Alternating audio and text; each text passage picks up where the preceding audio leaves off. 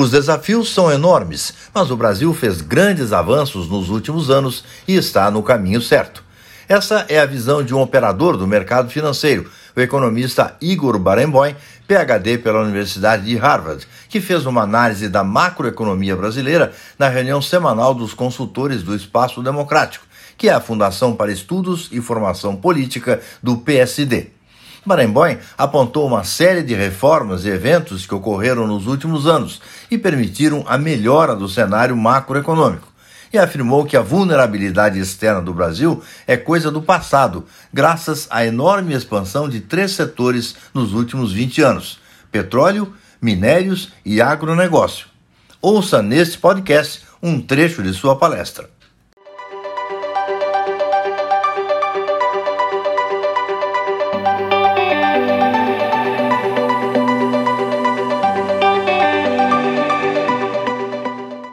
Senhores, uma honra estar aqui com vocês para a gente conversar um pouquinho sobre o Brasil. Super obrigado pelo convite. É... Deixa eu primeiro apresentar o pessoal para você aqui, quem são os participantes. Eduardo Matos, jornalista da nossa equipe de comunicação, professor Roberto Macedo, que você já conheceu, professor Luiz Alberto Machado, professor ex-diretor da FAP, economista, cientista político Rubens Figueiredo, que você conhece bem, o Dr. Hélio Michelini, que é professor de Relações Internacionais, empresário da área de saúde, cientista político Rogério Schmidt, nosso ex-secretário municipal de saúde, consultor em saúde, especialista craque no assunto, Januário Montoni, Túlio Cano, cientista político, sociólogo, especialista na área de segurança, e eu, jornalista, como da equipe aqui do Eduardo, que coordena a comunicação aqui do Espaço Democrático. Igor, palavra sua, então. Maravilha. Bom, mais uma vez, então, agradecendo aí o convite de vocês, é, para a gente conversar um pouquinho sobre o que está acontecendo ah, na macroeconomia brasileira, conjuntura econômica brasileira, e falar um pouco do que, que a gente faz lá na Rich Capital, que é a empresa que eu fundei junto com o Ricardo Campos, ah, que a gente administra recursos de, de terceiros uh, desde, dois, desde que eu saí do governo, em 16. E, e aí, como que a gente está vendo, como que a gente se posiciona diante desses, é, do que a gente está vendo, tá? É, mas acho que, então vamos dar um passo para trás e vamos, a gente que acompanha a economia brasileira há muitos anos, a gente, vamos, vamos dar um passo para trás e tentar entender por que, que o Brasil, a macroeconomia brasileira é diferente hoje do que era nos anos 70, 80, uh, e isso é pouco discutido, pouco explorado, e quais são as consequências disso. Então, a primeira, primeira coisa, é, eu trouxe aqui um gráfico de 20 anos tá, da produção de uh, milhões de barris de petróleo por dia. Tá? A gente produzia mais ou menos um milhão, um pouquinho mais que um milhão de barris de petróleo por dia. Tá? Hoje a gente está em 3 milhões de petróleo, barris de petróleo por dia. Uma sobra de 1 milhão de barris de petróleo por dia. Então, ele consome 2, produz 3, sobra 1. Então, quando a gente viveu um choque do petróleo ano passado, por exemplo, o Brasil enriqueceu. Diferente do choque do petróleo nos anos 70, que o Brasil empobreceu. E isso permitiu um conjunto de política pública que, inclusive, reduziu a inflação, sem onerar a dívida pública. Né? A dívida pública, pós-Covid, voltou para onde estava. Ah, a gente, isso tudo só foi possível porque a condição externa permitiu. Que quando o petróleo sobe, o Brasil se beneficia. E não é só o petróleo. Né? Isso aqui são os novos projetos de óleo e gás que tem no mundo para serem feitos. Então, o Catar tem 7 milhões, a Arábia Saudita tem 5 milhões, o Brasil tem 5 milhões a serem explorados. Isso tudo é a, a exploração, barris de petróleo já pra, aprovados, ou seja, esses caras vão ser aprovados. Isso sem a gente falar da tal da margem equatorial. Se a gente aprovar o diabo lá da margem equatorial, nós vamos ter a capacidade de produzir 7 milhões de barris de petróleo por dia, senhores. Nós vamos saltar de 3 para 7 e nós vamos ser o quarto maior produtor de petróleo do mundo. Vamos virar um Emirado brasileiro. Nós vamos virar uma potência assim de. E isso é muita grana. Tá? Ah, isso muda a condição ah, externa uh, de vulnerabilidade externa brasileira. Chego mais lá. Não só no petróleo isso aconteceu. No minério de ferro, isso aqui é um gráfico da produção de minério de ferro desde 2000 até o mesmo período, e a gente vê que o Brasil produzia 150 milhões de toneladas ano de minério de ferro e agora a gente produz 350 milhões pós-Mariana, porque teve a gente está rearrumando as minas e não pode mais a mina daquele outro daquele jeito que a gente fazia. A gente tem que agora fazer a seco, enfim. Mas a gente vai produzir 500 milhões de toneladas de minério de ferro. Tem projeto para isso, né? Então também isso mudou completamente a, a, a, a quantidade de dólar que entra no Brasil. E tem uma parte que já é mais falada, que é a parte do agro. Né? A gente produz 300 milhões de toneladas de grão por ano, a gente produzia 100 há 20 anos atrás. Né? E o Cerrado, o Brasil é a maior fronteira agrícola do mundo, então esse negócio vai subir muito ainda. Mas se a gente fizer uma conta, 300 milhões de toneladas de grão a 500 dólares por tonelada são 150 mil de dólares. 8 milhões de barris de petróleo por dia a 70 dólares por barril são 200 bilhões de dólares por ano. 400 milhões de toneladas de minério de ferro a 100 dólares por tonelada são 40 bi. Somando dá 2 trilhões de reais, 20% do PIB brasileiro. Né? Então, que, olhando para frente, hoje a gente produz mais ou menos 8 de commodities, 8% do PIB. Vamos para 20. Né? Se colocar o resto do agronegócio, chega talvez perto de 25, né? Açúcar, café, laranja. Né?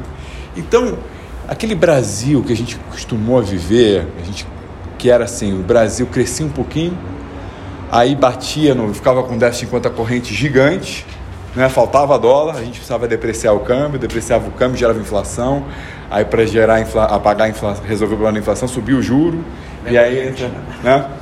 você entrava em exceção. E, e o Brasil, eu trouxe até um gráfico comparando aí com a Argentina, México, o, o superávit comercial de maio. Só um mês, por, um exemplo. Né? Então, a linha preta que os senhores veem é, é o Brasil, a linha é, vermelha é a Argentina, você vê que não saiu do lugar nos últimos 20 anos. O México é o rosa, piorou porque a política lá de exploração, a quantidade de produção de petróleo lá caiu brutalmente por causa da estatização da Pemex, eles não permitem exploração privada.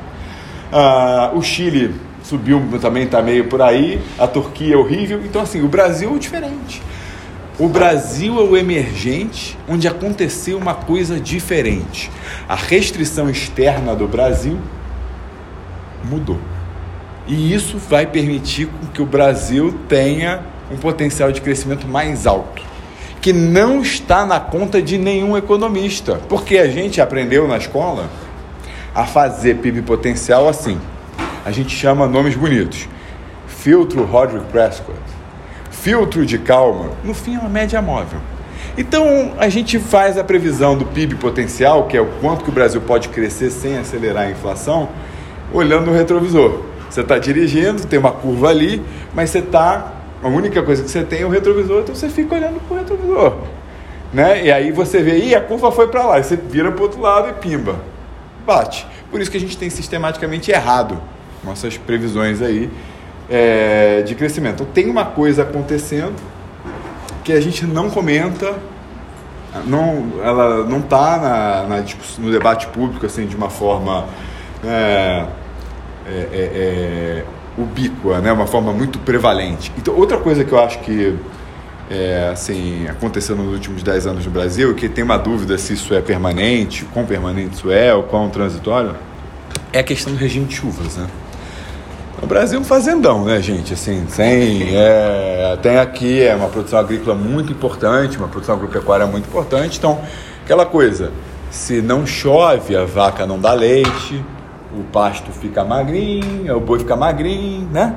Fica amarelinho. Aí, aqui a gente sente pouco isso, mas quem passou aqui de Ribeirão, você já vê, né? O regime de chuvas, ele afeta o, o olho nu que a gente vê.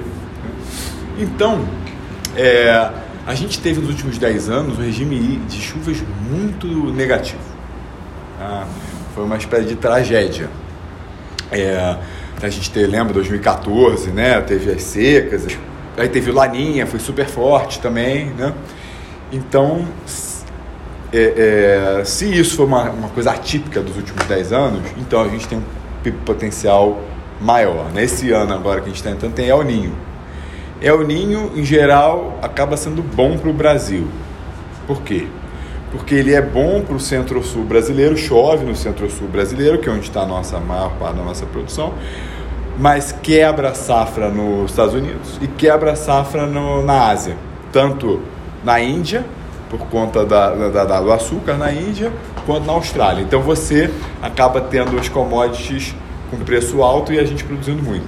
Então isso também pode ajudar, tá? Então é, é, é, é, é isso. A gente também, é, como economista, teve uma como a, a indústria brasileira foi muito prevalente no Brasil nos anos 70, 60, a gente teve uma industrialização muito forte. A gente foi treinado em economista muito mais aprendendo indústria e aí acontece que o PIB eh, industrial vem decaindo ano após ano e o PIB agro uh, industrial vem subindo. E a gente não treina os nossos meninos a fazer conta de agro. E eles não erram, nossa, não põe esse treco na conta. Mas hoje, para você fazer conta de PIB no Brasil, não dá para fazer isso sem fazer, levar em conta o que, que vai acontecer no agro. Então, é isso. Tá? Além disso, ah, quando veio o presidente Temer, né, depois do impeachment da Dilma, a gente fez muita coisa. Muita coisa. O Brasil mudou, assim, a gente foi uma agenda muito impressionante. Né? O teto dos gastos, que agora chama arcabouço fiscal, a lei das estatais, que é foi uma baita transformação. Fim da obrigatoriedade de participação da Petrobras no pré-sal, né? flexibilização do conteúdo local para as indústrias-chave, a criação da TLP, né? e, e, e o fim da TJLP, redução do crédito público, né, em especial do BNDES, reforma da Previdência, nova lei de falência, independência do Banco Central, privatizações, Eletrobras, por exemplo, digitalização dos serviços públicos, foi feita uma revolução. O que esse último cara, esse Caio, o tal de Caio, fez é inacreditável. Você consegue assinar, o governo federal faz tudo digital, é um negócio assim, impressionante. Ah, fizemos a Lei da Liberdade Econômica, um negócio bárbaro, bárbaro. Simplificou, não precisa publicar balanço de SA, vários custos assim simples. Ah, queda de despesa com servidores públicos, reforma trabalhista, novos marcos ah, regulatórios, saneamento, ferrovias, gás, portos, uma loucura. Negócio assim inacreditável. Uma agenda assim muito pró-business, tá? Então, assim, esse negócio, num Brasil retraído, todo mundo com medo de ser preso, de investir, não adianta muito. Mas num país que funciona, que a coisa está rodando, normal, as pessoas têm coragem de fazer negócio, pô, o Brasil dá uma avançada. E isso não está no PIB potencial, porque, de novo, a gente calcula PIB potencial fazendo média móvel. O filtro Roderick Prescott, que é um verbete de valorização profissional do economista. Né? Você fala isso, filtro Roderick Prescott, o cara parece inteligente, né? É uma média móvel. É... Então, assim, é lógico que o, os desafios do Brasil continuam firmes e fortes. O Brasil é um dos países que se leva mais tempo para pagar impostos. E mesmo que a reforma tributária seja aprovada, nós vamos levar 50 anos né, para terminar de resolver. No mínimo é, é quatro para começar e oito para a transição, então 12 e aí, como diria o Keynes, daqui a 12 anos é longo prazo, longo prazo todos estaremos mortos, né? Assim, vale a pena, né, para as gerações futuras, mas não muda assim, para a conjuntura não, não muda muito a avaliação, né? É um lugar difícil de fazer negócio, a burocracia é difícil, tem que as estatísticas do Doing Business, aquele estudo do Banco Mundial que vocês conhecem, né? Enfim, então, assim, muita coisa melhorou, né? O copo meio cheio, o copo meio vazio, é, tem muita coisa para melhorar ainda, né? Ah, outra coisa que está acontecendo é, bom, a gente, isso aqui é a dívida pública brasileira, tá? Dívida sobre PIB. E aí, assim, deu aquela, no Covid a gente resolveu gastar, né? falar para as pessoas ficarem em casa, a gente gastou. E a gente depois inflacionou e deu sorte, que os preços commodities ficaram muito altos e o Brasil arrecada muito. Né? Se você vê a elasticidade, ou seja, que é a sensibilidade a, do PIB da, da, arrecadação ao PIB, ela é 1,3, uma coisa assim. Mas depende do PIB. Se, quando as commodities sobem, o negócio vai. Porque as empresas de commodities não tem muito jeito. Você sabe onde está a mina da Vale? Você sabe onde está a fábrica da Suzano? Não tem. Você vai lá e taxa, tá tudo certo.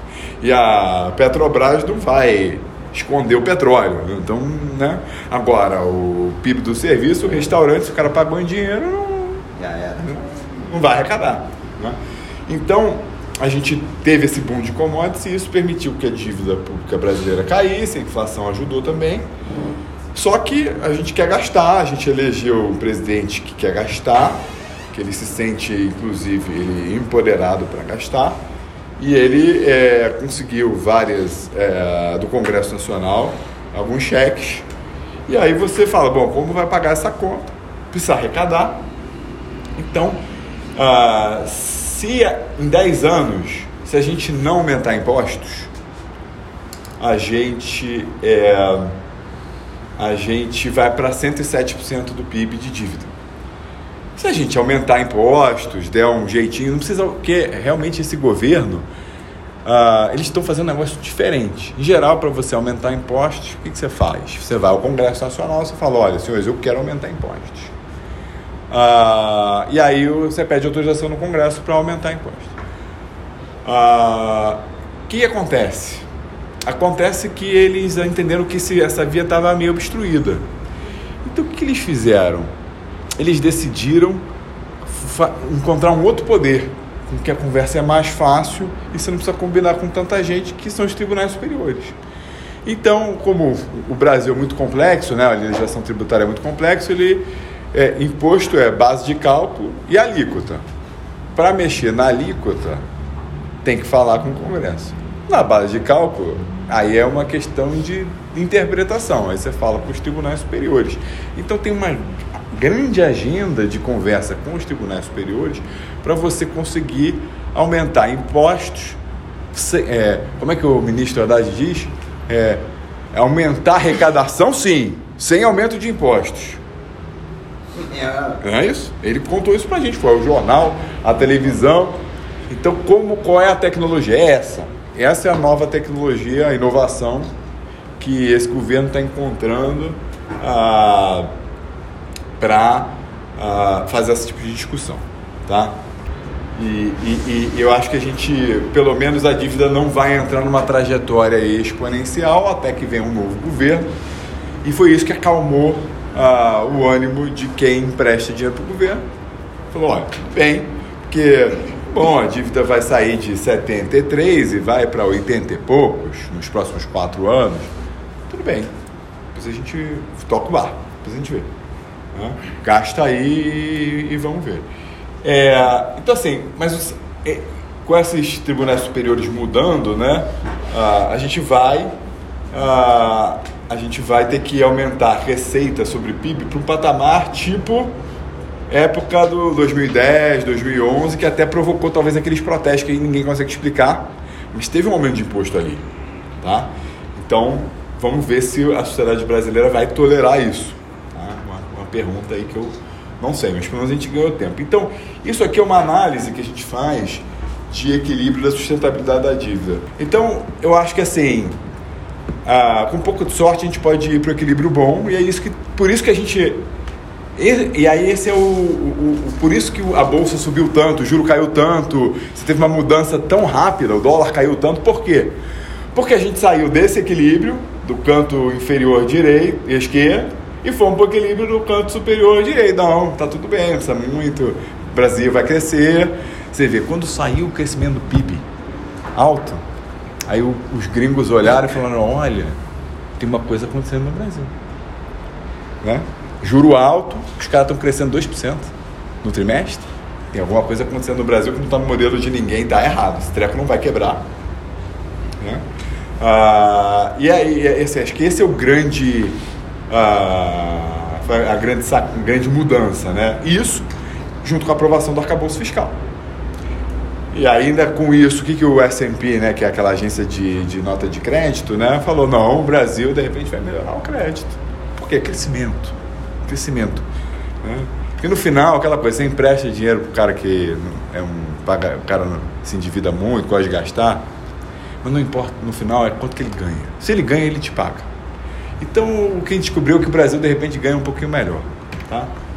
Bom, é, então assim, quero, outras coisas que estão acontecendo que também fazem a gente suspeitar que o crescimento não é tão ruim.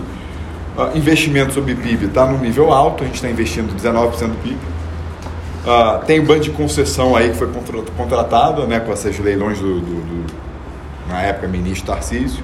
Está contratado, vai ter investimento. Uh, e aí, nesse ambiente, o que, que, aconteceu? O preço dos ativos brasileiros ficou muito barato. Né? Isso aqui é, é o que a gente gosta de olhar, que é preço sobre lucro. Então, você pega o preço da ação e divide pelo lucro das ações. Então, na média dos últimos 13 anos, o, preço sobre lucro médio das ações brasileiras foi 10,7. Tá? a gente chegou a 5,8. Tá? Tá mais ou menos 7, um pouquinho acima de 7. Então, assim, a gente está negociando com 30%, 40% de desconto da média. E se a gente fosse melhor que a média, pode ir para baixo que isso. Né? Então, esse é o nível, esse é o nível de, é o tipo de movimento que pode acontecer. Eu vejo os ativos brasileiros se valorizando aí 30%, 40% até o final do ano, se der tudo certo. Sem, assim, sem. Oh, assim, não seria uma surpresa. Né? A gente está muito descontado. Se você pensar em desvio padrão, né? A gente está mais de um desvio padrão abaixo, né? Na média histórica.